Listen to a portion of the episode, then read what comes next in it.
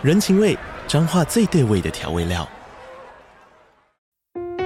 人，你在这端，我在那端，各自忙碌又相互牵挂。情，街角的吵杂声传递温暖与思念。味，是从每一个转角飘出的乡愁。这里是彰化县政府 Pocket 节目《彰化早咖》，我是主持人内克。从彰化大小事各具特色到旅游攻略，透过轻松有趣的访谈，带着大家走进最在地的早咖。准备好了吗？彰化的故事，我们说给你听。以上为彰化县政府广告。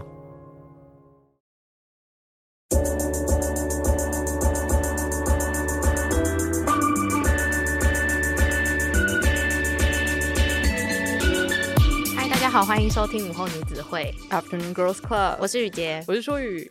我们今天非常幸运的可以到这样子的一个精致的摄影棚，边录音边录影。然后，其实我们刚走进这个摄影棚的时候，非常的惊讶，因为我们在预定的时候没有看到说它其实有今天我们要录的主题的相关的元素。结果我们一打开门的时候，就看到在墙壁上有这个相关元素超级多的海报。我觉得它。本人就是整个录音室本人看起来比我想象中的更符合我们今天要讲的主题。好，因为我们今天的主题呢，我不知道大家看我们的装扮有没有看得出来，但是我们今天主题要聊的是哈利波特。然后其实这个主题我们想要做很久，可是一直不太敢做，就是因为我们都知道哈利波特是世界上非常著名的小说，以及拥有 很庞大的粉丝群体。然后。我至今就是不敢称自己为死忠哈波迷，就是这这个东西在我身上，我会觉得哇有重量，我不太敢承受。所以其实要做这一集前，也是做了很多 心理准备。对，所以我觉得要先跟大家讲，就是哈利波特的小说跟电影，我只有从头到尾。都看过一遍，就是我突然觉得好好害怕，就是大家会想说，你看过一遍，你充其量只是一个知道哈利波特是谁的路人吧？这样才不会，真的不用那么小看你自己。因为说实话，如果真的要我数我到底看过几遍的话，小说我可能从头到尾也才看了两遍吧。而且应该是说有一些小说是我会看了很多遍，但那仅止于是因为。其他小说我没买，就其他集我没有。然后我家有的就是第五集开始，所以五六七我当然会比较频繁的看。Oh, OK，而且因为其实我还蛮常听到，就是有人会在呃，比如说每个五年，然后就会从头到尾就是一到七看，所以我就常常会不小心以为，就是自称是哈利波特迷的人，通常就是要至少一到七要看过五遍这样。哦，应该是啦，我先澄清，对，就是的确，如果是真的非常喜欢哈利波特的粉丝，应该都具备着这样子的一个经验。OK，好，但我觉得，总之就是我们是喜欢哈利波特的，但是如果要自称是哈利波特专家的话，就是完全不敢当。所以我觉得今天就完全是以趣味为主，这样。那其实今天会想说，在这个时机点，终于把这个主题拿出来聊，就是因为林淑宇小姐呢，她上个月去伦敦玩了一个月，她就。去了我们在二零二零年那一趟旅程中，本来我们两个人约好要一起去的哈利波特华纳兄弟影城。但是因为疫情的关系，所以那时候没有去成。然后他去回来之后，就是当然他的线动一定是非常多的分享，所以我已经迫不及待想要听他去的心得了。首先，我觉得我要先讲，就是我原本就是一直保持着一种冒牌者症候群的心态，我觉得很怪，就是我明明自己也花钱买了，然后但我就一直觉得自己好像不够格可以去。怎么样？他门口是会有 分辨说，哎、欸，你只看过一遍的话，就只能看这个区块；那你看过五遍以上，才可以去更隐秘的地方。这样 应该是说。我一直在想说，诶，如果要去片场的话，我是不是要对那些电影很熟悉？我看到那些道具，我才会觉得，哦，这些东西是电影里面哪里哪里有出现的。然后我我买了之后，我就一直在想说，会不会如果我没有把电影在很短期内复习完的话，我就没有办法很你知道兴奋的享受那些道具或是片场里面的知识。但是很多人都跟我讲说，不管就是你就是给我去就对了。然后反正我买了票之后，我朋友也提醒我说，你一定要记得买那个就是他的语音导览。然后我就买了，结果我走进去之后，就有去过的人啊，他们通常都会有点卖关子，就是其实里面也没有什么爆雷的东西，可是他们就会说哦，有一些感觉你还是要亲自体会。那总之，我觉得他们很厉害的是，他那个地方真的就是一个片场，就是好几个大仓库，然后里面就是各式各样可能拍摄的一些场景这样子，或者甚至他们只盖了一小部分，然后其他都是用电电脑特效去做嘛。那我觉得他厉害的地方就是他先弄了一个有点像。电影院的地方，然后你先坐进去，然后坐进去之后呢，就会有那些主演们，然后出现在荧幕上面跟你讲说啊，你等一下会看到什么世界啊，你要注意什么，然后就看完之后，那个荧幕就升起来，霍格华兹的大门就打开了，你就进到了他们那个就是第一集，然后看到那个大厅这样子，然后上面还有那个漂浮的那个叫什么蜡烛，然后他们甚至还会说，哎、欸，有没有人生日？然后就会有一个小男孩就就说他生日这样。我那一天是一个小男孩，然后他就说，讲的好像有个灵验，就是会伸出来说我生日，我生日。而且我就在想说，如果当天有超多人生日怎么办？但总之他就会说，哎、欸，那你就是摸着那个门，然后好像是说什么门打开什么，反正他就会跟你讲说，你你就叫一个什么东西，一定是个咒语，一定是那个开门的咒语、啊，对，应该是开门的咒语。但是我那时候因为我前面就挤了一堆人，oh. 所以我就没有听得很清楚这样。然后反正总之那个矮到不行的小朋友，然后就手摸着那个门讲了一个什么话，然后门就打开，然后那一瞬间我超想哭，然后我就觉得他们很厉害。那他会放配乐吗？我记得好像没有，但他好像有喷一些东西，就是有点让你在那个很极静的空间感受到说，哦，你即将要进入一个魔法的世界，这样子，嗯、就是从一个好像很熙攘的那种观光区这样，然后打开，然后里面就是整个完全就复刻你在就是电影里面看到的。我有点忘记他们是真的把片场搬来还是怎么样，因为他有些东西有点算有点算是拍完之后他再重制。然后有些东西它是真的，就是当当时拍摄的场景这样子。总之，那个大厅就是很雄伟，然后你看到的时候就会觉得内心很激动。我记得我当时心中还想说，这是我人生中最美好的一天，就是它很像迪士尼乐园。所以你没有去过环球的哈利波特园区？对，因为我.我我去的那一年，它刚好在改哦。Oh. 然后我就一直很后悔，而且因为我去的我去环球的那一年，刚好我还没有入坑哈利波特。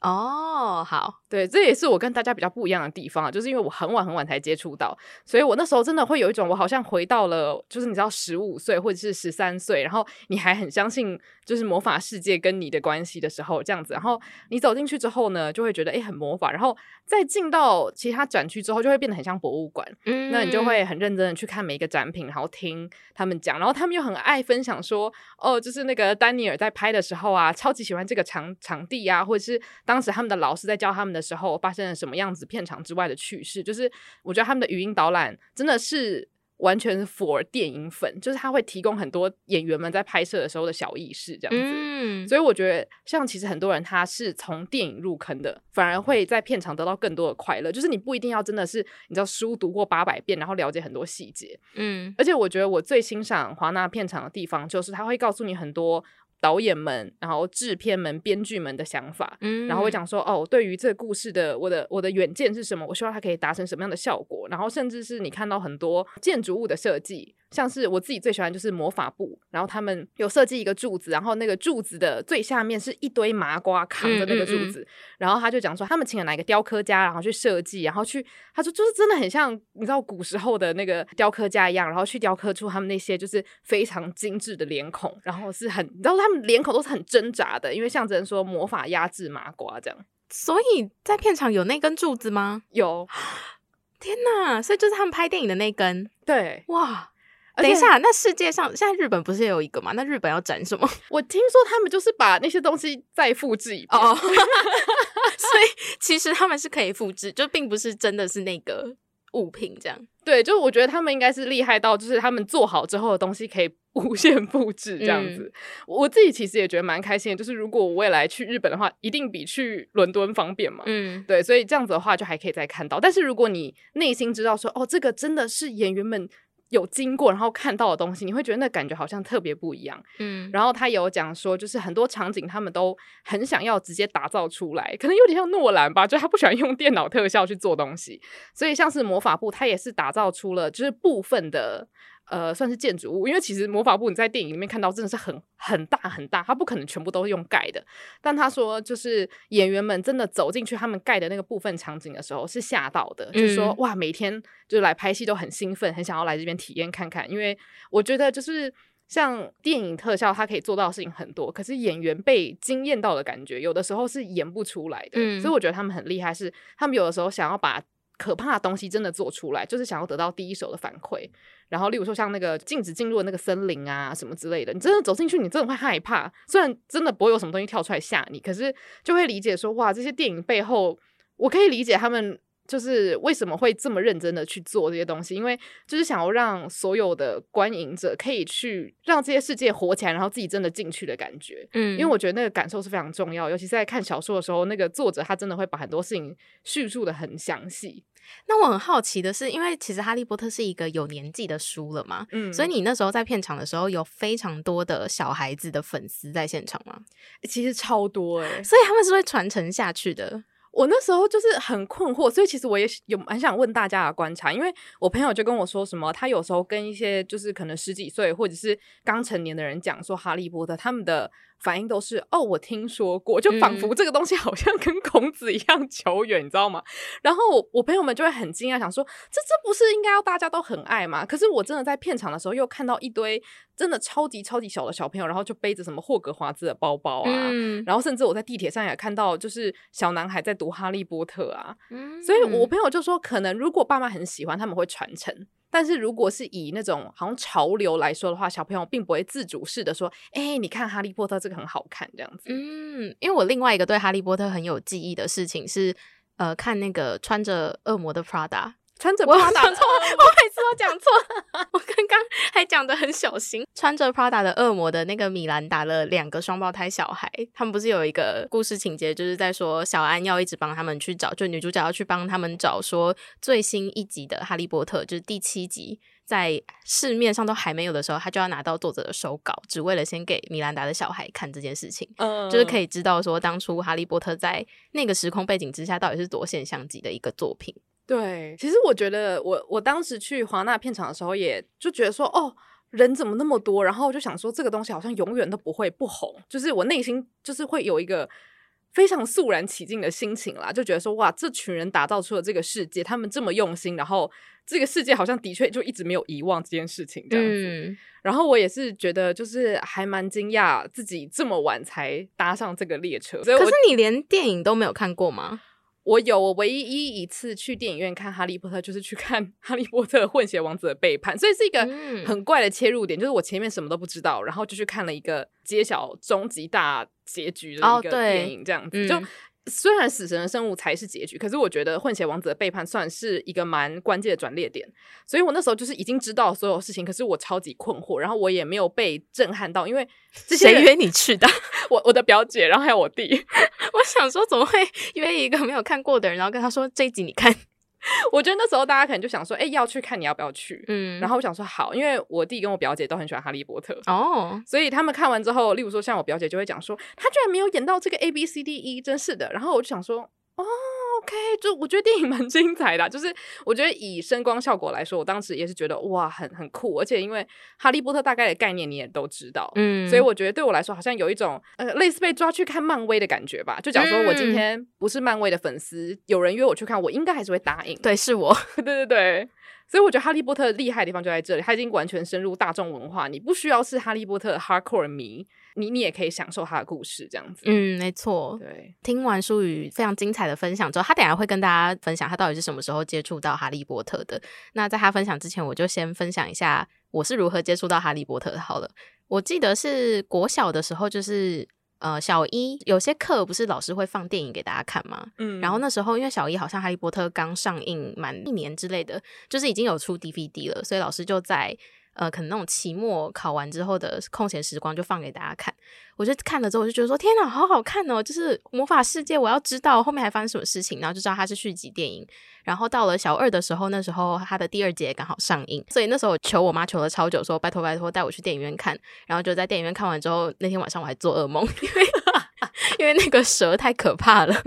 然后后来就是渐渐的，就突然间发现到说，哎，哈利波特真的是跟我的年龄是一起正比成长的。就是我小一的时候他出了第一集，我小二的时候他出了第二集，我小三的时候他出了第三集，就真的是非常刚好。然后也必须赞叹，就是他们的制作能力，因为一年出一集这种奇幻电影是非常了不起的事情。同时就是包含说书本里的故事也都还没有完结，所以他对我的吸引力就非常的大，我就会一直想要知道他的。后面到底会发生什么样的事情？然后还有加上魔法这个元素，我觉得小时候，呃，大家接触到魔法这个元素，都一定会有一个念头是说，那我有没有这个机会？对，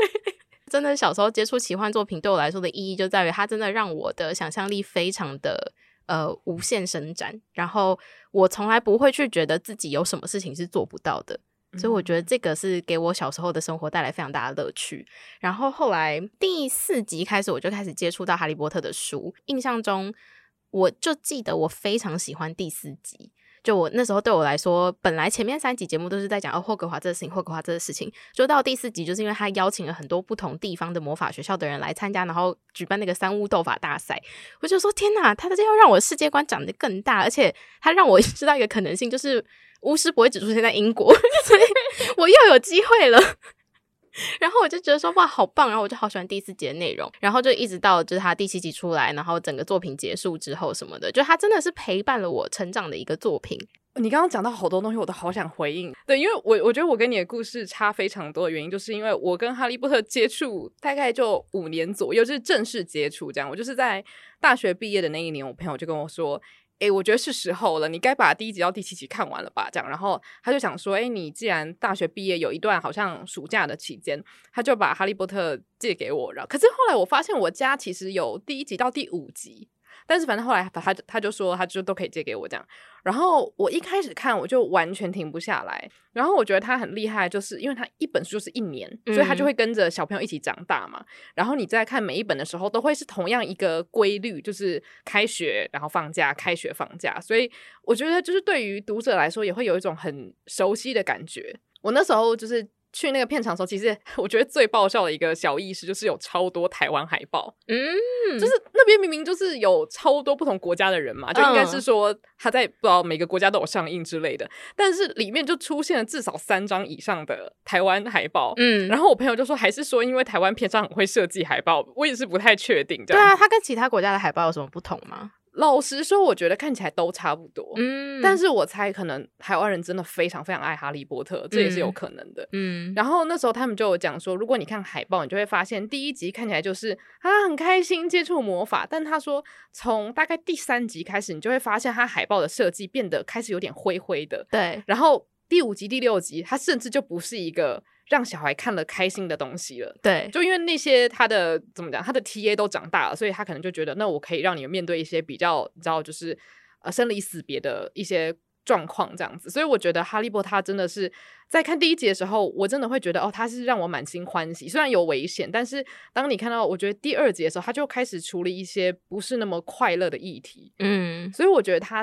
让我很着迷的点就是在于。我在看第一集的时候，其实我知道我在看一个小朋友的小说，可是他并不会让我完全的觉得哦，就是小孩子的一些东西，就是反正小孩子永远都就是你知道不会被坏人杀死这样，他是真的会让你有危机感。虽然你知道最后一切都会。就是你知道变好这样子，所以我觉得这是我喜欢哈利波特的地方。再来就是因为我其实有在看一些其他的奇幻作品，可是我发现我真的就很难再进入一个系列，就是因为我觉得很多时候 世界观的建立，好，不得不讲，就我一直想到，就是你之前有传给我那个分歧者的，嗯、就是你知道一次看完分歧者的讲解影片，因为我没有看过分歧者，嗯，然后我看那个讲解影片的时候，我惊呆，我想说，嗯，就是。这这个世界有非常多的 bug，对，就是它太多 bug，而且我觉得就是一个奇幻世界一定会让你就想说啊。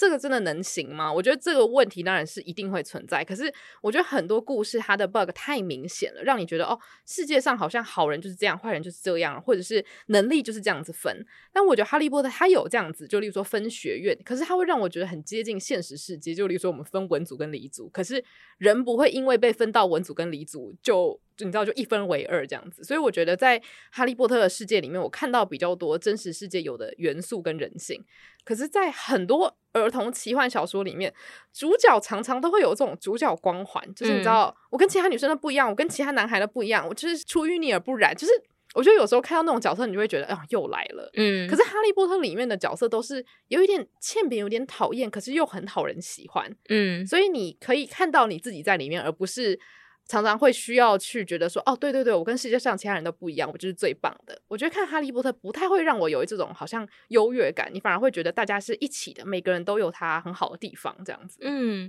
我你刚刚讲的那一部分让我想到，就是可能跟我是看小说长大也有关系，就是因为在小说里面，他会很具细迷的去描写配角人物的故事，甚至第六集的一开始，就是他的场景就是设计在完全跟主角没有关系的一个地方，然后就开始讲了一段故事，然后讲了一个人物的背景，这样。然后我那时候在看的时候，我只记得小时候的我很疑惑，就是诶，这个故事怎么从这里开始？那我要从第几章开始，我才会看到哈利波特又重新回去学校上课，就是有种回到故事正轨的感觉。但是我后来反而最喜欢看的就是那一段，因为我很喜欢，就是他突然间在哦第五集一个很大的事情结束之后，然后在第六集他没有马上就是回到说让主角，就是让你知道说主角他怎么面对这个很大的事情，而是先让你从边角的人物去看说这件事情到底为什么会发生，嗯，所以你会更全面的去掌握这个故事，这里面的人他们之间到底。有什么样的爱恨情仇，然后他们之间到底在盘算着什么样子的大局？然后对于小孩子我来说，其实这部分是复杂的。可是当我熟悉了这样子的书写模式之后，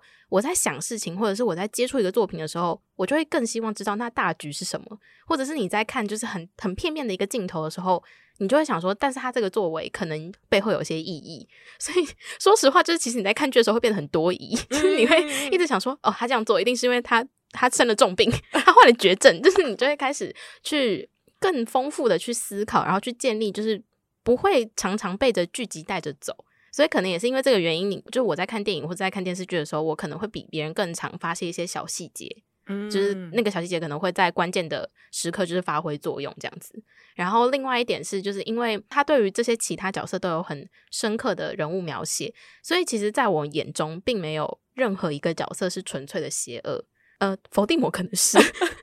这个还是要说，但是我觉得其他人有点情势所逼。总之，他今天之所以会成为他今天这样子的个性，他今天做出这样的选择，一定跟他的背景故事有相关性。你刚刚就突然提到了一个让我非常想要聊的话题，其实跟我们今天的穿搭是有点关系的。嗯，为什么？因为就是我们今天是依照我们被分配到的学院，就是啊，就是你如果想要测自己的学院的话，可以到一个网站叫 Wizarding World 上面去，就是做小测验，然后他就会分配说你是哪一个学院的人。对，然后还会告诉你的护法那个动物是什么，这样哦，对对，然后总之就是因为我们分别穿了赫夫帕夫跟雷文克劳的衣服嘛，然后其实都不是主角们的那个学院，对，所以我其实。一直对一件事情非常非常有兴趣，就是因为我算是很晚才接触哈利波特，所以我对于哈利波特一开始了解很片面，就是脑中第一个冒出来的画面就是酒红色跟黄色的条纹啊，然后感觉里面所有人都穿成那个样子，就是因为我觉得格莱芬多他的印象会让我觉得好像就是主角专属的一个学院，然后里面的人就是有勇气，然后你知道都很棒，然后他们都是最后获胜的一群人这样。可是当你真的在看书的时候，你就会发现其实四个学院都有他闪耀的时刻，嗯，然后。其实我自己最好奇的就是，呃，到底有没有人觉得自己完完全全属于史莱哲林这件事情？哦，有，我有朋友就是，那他是开心的吗？开心的啊、oh，OK，因为这也是我觉得看哈利波特对我的影响嘛，就是我小时候小三以前吧接触的哈利波特内容，我真的觉得史莱哲林坏透了，嗯嗯嗯，就是谁要当史莱哲林啊？我一定是格莱芬多。但是呃，随着就是剧情发展，你会发现在史莱哲林里面的那些人，其实也都非常的有血有肉啊，然后他们都是。很，我觉得就是你，你现在长大回去回想，就是你在一般社会很常看到的人，对，而且你知道，就是因为我是带着对于哈利波特的一些叫已经有的算成见吗？就觉得哦，好像格莱芬多的人都比较善良，嗯的心态去接触，然后其他的学院我其实不太了解，就只觉得好像你知道一堆坏蛋都出现在史莱哲林，which 是真的，但是。当我在重读小说的时候，我就发现，其实史莱哲林他所代表那些特质，都很像那种成功人士会有的特质。没错，就是当你想要成功的时候，你不能只靠勇气或是忠心耿耿，有时候你就是需要史莱哲林那样子，你知道，比较能够去算计一些事情，然后比较能够有高智商或是很很厉害的能力，然后去掌握一些事情。就是我会发现说，哦，原来这四个学院都会有人很，就是你知道，很向往是有原因的。然后我觉得这也是。哈利波特世界一直让我很感觉好像永远都了解不完的一个原因。然后我在那个片场也有看到很多小朋友是会围着史莱哲林的围巾，然后我就很惊讶，因为我觉得如果是以一个小朋友刚读完第一集或是第二集的话，会觉得说天哪，史莱哲林感觉就是一些学校会霸凌人的人会去的一些学院这样子。但是后来我有一次就是遇到我朋友的同事，他刚好在玩具店工作，嗯，然后他就是。呃，怎么讲？他整个人是很在角色里面，他是一个哈利波特迷。然后，如果他遇到任何要去买东西的顾客，他就会聊一聊之后，他就会说：“哎，那个世界上最棒的学院是哪里？你知道吗？然后可能那个人假如说他自己是格莱芬多好了，他就说嗯，格莱芬多，他就说不对。再答一次，他最后就是你一定要说史莱哲林，他出来就是非常满意的点点头这样。嗯、然后他说还有就是全世界最聪明的学院是哪一个？反正就是你一定要回答史莱哲林，他才会放你走这样。嗯、因为他真的就是觉得史莱哲林就是最棒的。嗯、然后我就不知道觉得特别温暖嘛，就觉得好像有一些特质他很容易被误会为好像就是你是坏胚子还是什么的。嗯、可是当我越了解这个世界的时候，我就越觉得哦，原来每一个学院都有它很棒的地方。而且我不知道这件事情你有没有听过，但是像雷文克劳是一个大家常常觉得就是很容易被忽略的，赫夫帕夫也是啊。然后赫夫帕夫是很多人，我甚至在 Reddit 看到有人说，这个学院不就是最无聊，不知道是哪一个学院的人 就会去的地方吗？没错。然后我就想说，好，请问你对这件事有什么看法？好，我我首先要先自首，就是其实在被分配到赫夫帕夫前，我根本不知道赫夫帕夫到底它代表了什么样子的意义。然后是因为就是被分配到赫夫帕夫，所以我就开始了解赫夫帕夫。其实我觉得这样的历程就是跟你真的在那个进入魔法学院第一天要被分类猫分类是一样的，就是你根本不知道这个学院是什么风格，但你就被分配过去，这样让你开始了解它。那赫夫帕夫其实他就是以他的友善跟温暖出名的，所以他们最厉害的特质就是。嗯，给人一种很像家的温暖感。这件事情，在我了解了之后，我就发现我非常认同这个 这个特质在我身上。就确实，就是小时候我可能会觉得我是呃格莱芬多，但也只是因为主角是格莱芬多，以及格莱芬多的那些特质是在小的时候大家会对于小孩子非常称赞的。可是当你逐渐长大，就是你还是在这么勇敢跟一直不断的去尝试新的东西的话，大家就会开始说：哎，你没有定性哦，嗯，哎，你你做事好像不经大脑思考哦，就是其实。你小时候在看这些特质，跟你长大之后再看这些特质，你就会发现很多学院里面的一些所代表的特质，曾经是很纯粹的，或曾经它就是你觉得它很不好，可是你长大后会突然间觉得说，哎，没有一个特质是不好的，大家都很棒。嗯。嗯而且，假如说你小时候被分配到史莱哲林，可能大人会觉得说，小孩子怎么想那么多？然后你长大，如果你是你知道比较偏向赫夫帕夫，大人会觉得你怎么没有狼性啊？就想说你为什么不是史莱哲林啊？这样子，没错没错，就是我觉得每一个特质都在他不同的时刻会最被需要这样，嗯，而且因为像我另外两个很好的朋友，他们也是赫夫帕夫，然后我有个朋友还很骄傲的说，你知道赫夫帕夫的那个就是他们的那个寝室还是什么的，是在厨房旁边，对对对，他说我觉得这个很棒什么的，嗯，我就觉得很开心。然后像雷文克劳的话，他是比较以，以智慧啦，然后我常常就是又是冒牌者症候群，想说我真的适合这里吗？因为其实我在做测验的时候，我一直预期我自己是赫夫帕夫，因为还有另外一个比较大的特点就是赫夫帕夫的。学员都比较忠心，对，而且我觉得应该很多赫夫帕夫的学员都很喜欢西追迪格里这个角色。身为赫夫帕夫的人，我要先自首一件事情，就是其实，在测验变成赫夫帕夫之后，我才认真去想说，哎、欸，西追迪格里是赫夫帕夫的人。之前只觉得就是哦，他就是一个在三巫斗法大赛里面很衰的帅哥哦，对。我那时候就其实有看到很多 Reddit 的人有写说，就是因为主角的呃戏份当然会比较多嘛，他就是主角，所以大家会好像觉得其他人不重要。可是这完全是视角的问题。对，今天如果你的这个小说是从呃，例如说马粪的视角出发的话，你搞不好会觉得哈利波特超欠揍。没错，就有点像是到书的最后会发现，其实哈利波特的爸爸。就是、就是一个很欠揍的人、啊，对，就是在那个史内普的眼中，其实他并不是一个圣人，或是大家心中的大好人这样子。我我觉得其实这个视角转换是很重要的。那我也很感谢作者在比较后面会给你这样子一个翻转。我觉得其实对于小孩子来说是一个很好的教育嘛，就是你以前觉得坏透的人，可能只是因为是从你的视角、从你的利益出发来说，他干预到了你的道路这样子。嗯，然后我我觉得这件事情其实蛮重要的，因为在我回去看。第一集小说的时候，我还是会有点被这样子的偏见给误导，因为你就是会想要站在哈利这一边，因为他就是一个可怜的孩子嘛，从小没人爱这样。然后想要追加分享一个，就是我内心最大的遗憾，好，就是因为我非常喜欢克浪这个角色哦。然后我内心一直觉得克浪跟妙丽很配，尤其是我，我觉得我必须要说，我觉得中文的翻译团队他们真的翻译的很好，真的，就是他们会把很多名字跟很多说话的方式都翻的，就是。很爆笑，我必须要这样讲。嗯、然后，所以因为克浪他是外国人嘛，对，然后他就是会一直叫喵丽，叫妙丽，丽好可爱。我那时候真的为克浪沉船，尤其是因为我那时候已经是成年人，好可怕。我就超级喜欢克浪。然后，你知道，我光是看到那个海报，然后看到克浪出现的时候，我我内心就很激动。可是非常可惜的是，我觉得他在电影版本里面戏份并不多，嗯，感觉好像也没有想要让大家觉得说哦，克浪。你知道跟妙丽有可能这样子，所以我自己觉得心中很可惜，但其实它也完全不影响整体故事的进度啦。因为毕竟克浪真的只是一个大家生命中的过客这样子。嗯嗯嗯，对。但我只是觉得那个角色在我心中留下印象真的非常多。然后我觉得真的要感谢就是中文翻译啦，因为我目前还没有读到原文版的那一集，所以我还不能告诉大家他究竟有没有就是发音不标准的在叫妙丽的名字。对对对，虽然我猜想应该是拼字上面会比较不一样，可是因为我觉得中文是一个音调是很明确的。所以你马上可以想象，他看起来有一点粗壮，然后讲话有一点不标准，就哦，怎么可爱。反正我因为我非常喜欢三巫斗法大赛，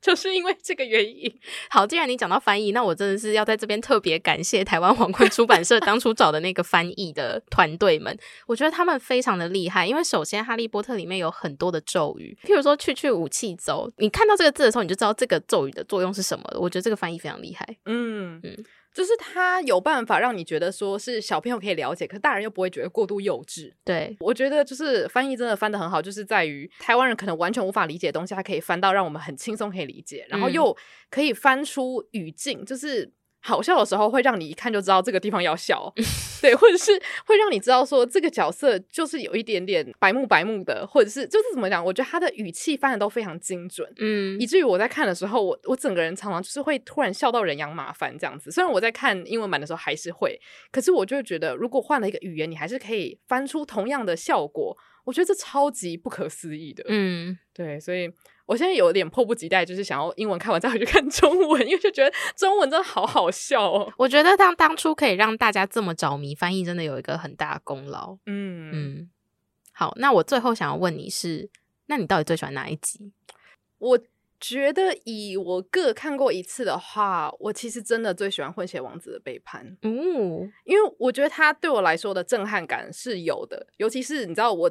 早年就已经看过电影，可是因为我已经忘了差不多了。然后我事后在看小说的时候，我还是会有一种哦天哪，就是提心吊胆，然后最后有一种吓到的感觉。嗯，就我很喜欢，就是其实 J.K. 罗琳他就是很爱铺梗，然后最后揭晓。就是他这一招，老实说，你可以说这是他的老招，可是真的玩不腻。然后我常常会知道说，哦对对对，他在书的前面常常会埋梗，可是当他最后大揭晓的时候，我还是会想说。哎，我真的不记得我有看到这个，或是啊，对了，我怎么没想到？就是他安排事情的方式还蛮细微的，它不会让你就是在看到某一个线索的时候就想说啊，对对对，我知道这个等一下一定会出现。就真的有时候你就是，例如说在看什么书籍清单的时候，看一看就过去了。可是最后关键点就是在细节之中，这样，嗯，我就好喜欢这种感觉。然后或者是像是混血王子的背叛，我觉得他就有点像是 聪明反被聪明误的最佳。注解嘛，嗯，我自己本人就还蛮喜欢，因为我觉得这个其实有一点点反映到格莱芬多的一个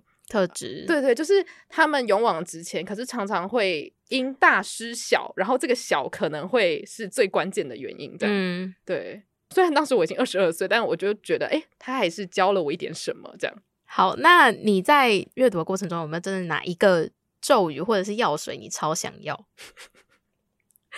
我我自己记得最清楚的，当然还是那个爱情灵药，然后还有福来福喜，因为它它就是满足大家最想要的两个东西嘛。等一下，为什么爱情灵药你会很想要啊？啊，应该不是说我想要，但是就是它是我想要拿来试试看的东西哦。对，因为其实，在书里面你也知道，爱情灵药它的效果蛮有限的。对对对对，但是服来服写的话，真的就是会让我有一种，哎，就是这个东西我有点想要。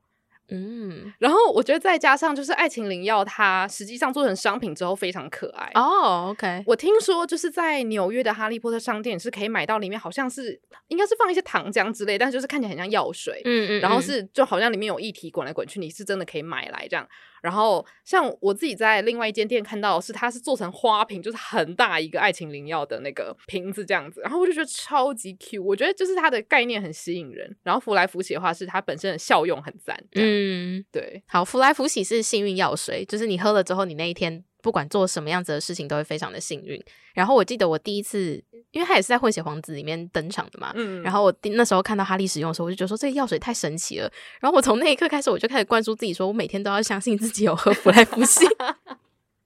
但是我觉得真的有用哦，就是很多时候就是因为福来福喜的一个最大的宗旨，我觉得他就是要跟你说，不要想那么多，就是用自己最放松的状态去回应每一件事情，遇到的每一个人，然后自然而然，你身边就是会呃，周遭的事情就会对你做出最好的安排之类的一些功效。这样，所以我开始可能就会想说，好，今天我要当做自己有 和弗莱夫戏，所以我必须说，小时候看奇幻小说对我来说还是有很大程度的，就是到现在还是会呃偶尔会有幻想的这个阵头。那你呢？你长大后才看的话，你觉得它对你来说的影响是什么？我觉得它对我来说的影响是，它会让我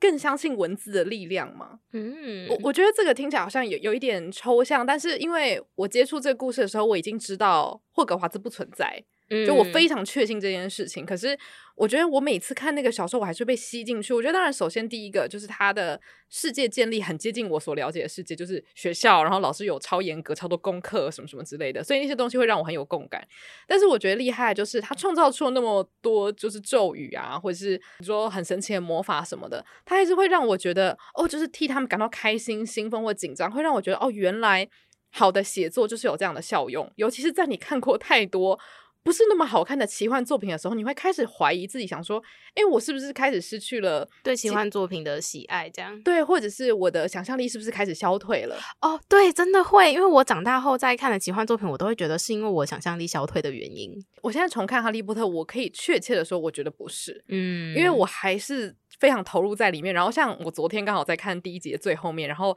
如果大家还记得第一集的结局的话，就是那时候他们就发现，呃，史莱哲林是呃学院杯，学院杯，对，然后最后他们是胜利的嘛，所以所有的那个装潢都是绿色的，然后他们就觉得啊好难过，其他学院也不开心这样子，然后结果最后那个老师就开始称赞说啊，因为什么哈利、荣恩、妙丽他们都很勇猛的去 击退山怪啊，然后 过三关啊，对对对，所以就给他们很多分数嘛，然后最后发现哎、嗯、平手，然后怎么办？结果最后他说再给奈威十分，因为。当时奈威就是不让他们出去，因为他觉得这样子不对。虽然他很害怕，所以他就说：“其实你要去反抗你的朋友是需要很大的勇气。”所以给奈威十分，我哭出来，我就觉得我我就是奈威，你知道吗？就是因为奈威常常会被大家觉得好像就是卤蛇，然后什么都不会。可是其实奈威是一个很讨人喜欢，因为他永远不放弃，然后他永远都。我就蛮乐观的，这样，然后看到这样子一个角色被老师给十分的时候，我就突然觉得内心充满了喜悦，然后就觉得、嗯、哦，这就是文字的魔法，这样子，嗯、就是你被你也被认可到了的感觉。对对对，嗯，我觉得你有说到一个重点是，小时候在看奇幻小说的时候，我们的接触点都是觉得我是主角，所以你的视角也会觉得你是主角的视角去看待身边的所有的人，以及就是书中的剧情发展。但是当你长大了之后，你已经有一个稍微就是。比较完整性的人格之后，你反而会用你这个完整性的人格在书中找最适合你的那一个人去做情感投射。嗯，然后当那个人在书中被作者特别照顾的时候，你就会有一种非常感动的感觉。对，嗯，我听说在他那个网站上面，他是有作者有继续探索说，在别的世界里面，就例如说在日本，好像也有一个什么魔法学院什么的。然后当我知道之后，我内心就突然。很希望他可以就是帮每个地方都在写一系列，但是我觉得那可能有点太多了。嗯，但我觉得他已经开启了我一个小小的脑洞，就如果我今天是哈利波特这样子的世界观，然后套用到日本的话，不知道会有多好玩。嗯，就要是你知道，就是斗法大赛，如果可以有一些 亚洲国家的，如果变奥运的话，会有多好玩？对对对，然后就想说，嗯、天哪，这可以出八十集吧？我相信哈、嗯、哈波迷是。完全就是可以一直看下去的，嗯，但我觉得就是因为这个东西有一个终点，所以大家会更加意犹未尽了。嗯，对。好，你你对于他未来就是有要拍影集这件事情，你会紧张吗？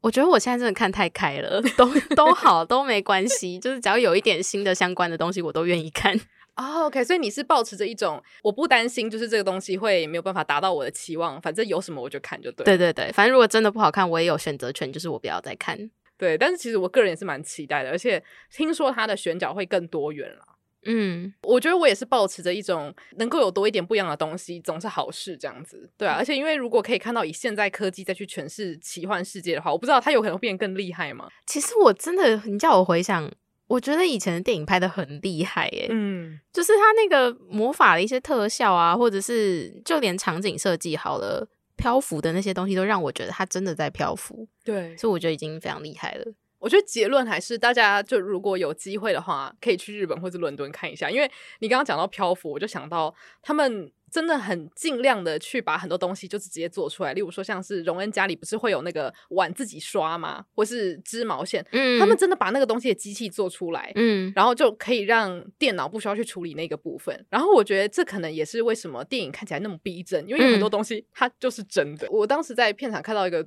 最让我心疼的意识，就是。演荣恩的那个演员，他本人很怕蜘蛛，嗯，可是他们在那个森林里面，不是就遇到一个超大的蜘蛛嘛？然后他们就真的把那个超大蜘蛛做出来，出来嗯，他们就说：“我就是想要看到他吓坏的样子。”然后他说：“的确，演员本人吓疯了，所以他说那个反应是绝对演不出来，因为是发自内心的恐惧。”嗯，然后就一方面觉得他很可怜，但是一方面又觉得好啦，就是。我、哦、我同意，就是这种东西好像真的要要这样子才有那个效果，这样子。嗯，没错。对，好，那今天就花了一集的时间跟大家分享，就是我跟舒宇。分别接触哈利波特的契机，以及就是我们到底有多喜欢这个作品。其实我不知道这样的内容到底有多少人会听，因为说实话，我觉得呃，如果你本身没有接触过哈利波特，会不会看到这一集标题就不会点进来这样？但是如果你没有接触过，然后你还点进来听的话，那我真的是非常推荐，就是有机会的话，希望你们也可以去体验一下哈利波特的魔法世界。然后其实今天对我来说，就有一点像是喝了福来福喜的一天，因为。首先就是我在家，我昨天就在想说啊，我不知道要穿什么，因为我们就约好说要穿跟自己学院风相关的衣服嘛。然后我就突然间想说，诶，我的衣柜有一件黄色的衣服，诶，我的衣柜还有一件黑色的裙子，黑色跟黄色就是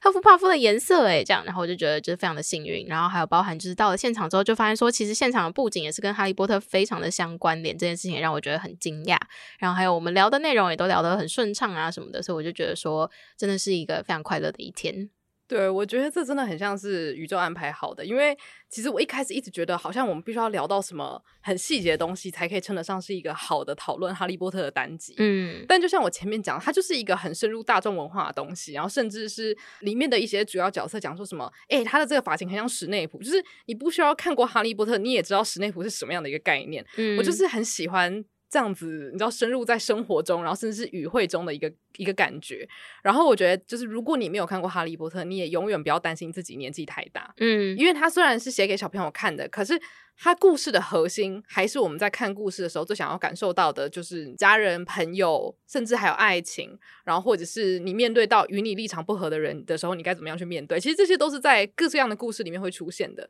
结论就是，如果你还在犹豫的话，其 实赶快来看起来，因为我觉得它会让你重新爱上阅读吧。假如说你平常对于看这种长篇小说没有兴趣的话，我觉得《哈利波特》真的是一个很好的入门。这样，嗯，没错，而且。